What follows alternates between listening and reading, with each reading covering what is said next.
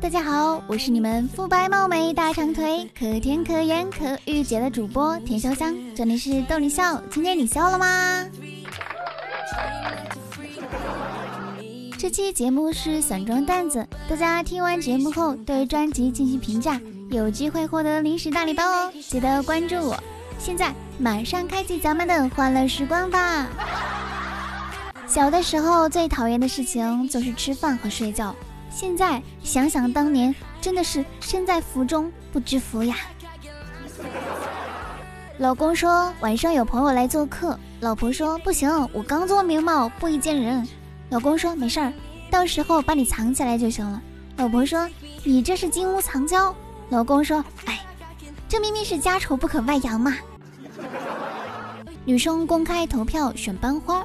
相貌平平的小梅发表演说：“如果我当选，再过几年，在座姐妹可以向自己老公骄傲地说，我上学的时候比班花还漂亮。”结果她全票当选。手腕摔伤了，医生刚给捆上厚厚的绷带，老婆一脸紧张地看着医生说：“大夫啊，这这不影响他洗碗吧？”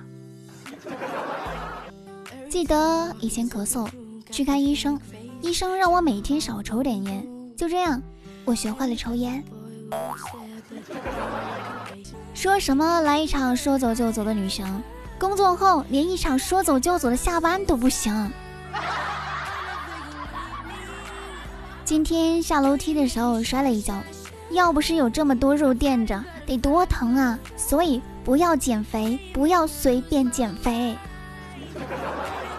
有一位老师闯红灯。交警拦住，老师说：“拜托，我教课要迟到了。”交警说：“你是老师，谢天谢地，我等了二十年，请你把‘不要闯红灯’写一百遍。”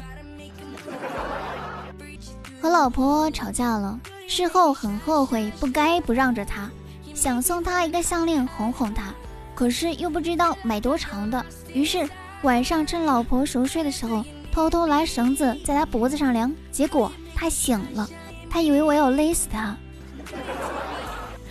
发现长相难看的人有优先发言权，因为我们常常会听到有人这样说：“我丑，话先说前面。”什么叫真正的宅？今天早晨看见一哥们儿穿一短袖跟背心站在楼门口，望着满地的雪花说：“哎，咋就冬天了呢？”我回头率还挺高的，基本看见每个帅哥我都会回头。看看他们。后来终于在眼泪中明白，有些人一旦胖了就瘦不回来。你如果真觉得我哪里不对，请一定要告诉我，反正我也不会改。你可千万别憋出毛病啊！没有人能够取代你在我心中的位置，因为你根本在我心中没位置。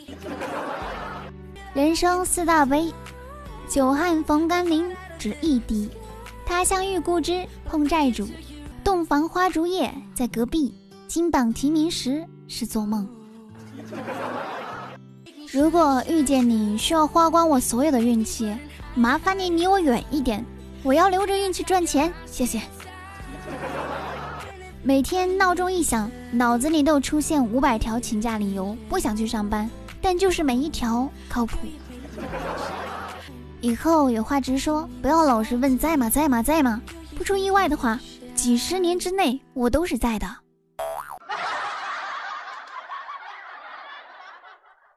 一个男人真的爱上你时，你会发现，咦，多了一个爸爸；男人假的爱上你时，你会发现，哎，多了一个儿子，还是个逆子。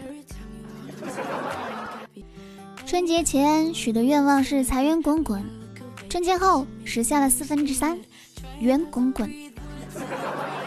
单身的悲剧就是一个人吃酸辣粉不小心弄到眼睛里，也不敢走开去洗，怕服务员收台，只能流着泪吃完。单身并不难，难的是得应付那些千方百计想让你结束单身的人。刚才揍了一个算命先生，因为我刚在他摊位前坐下。他就问我：“你算个什么东西？”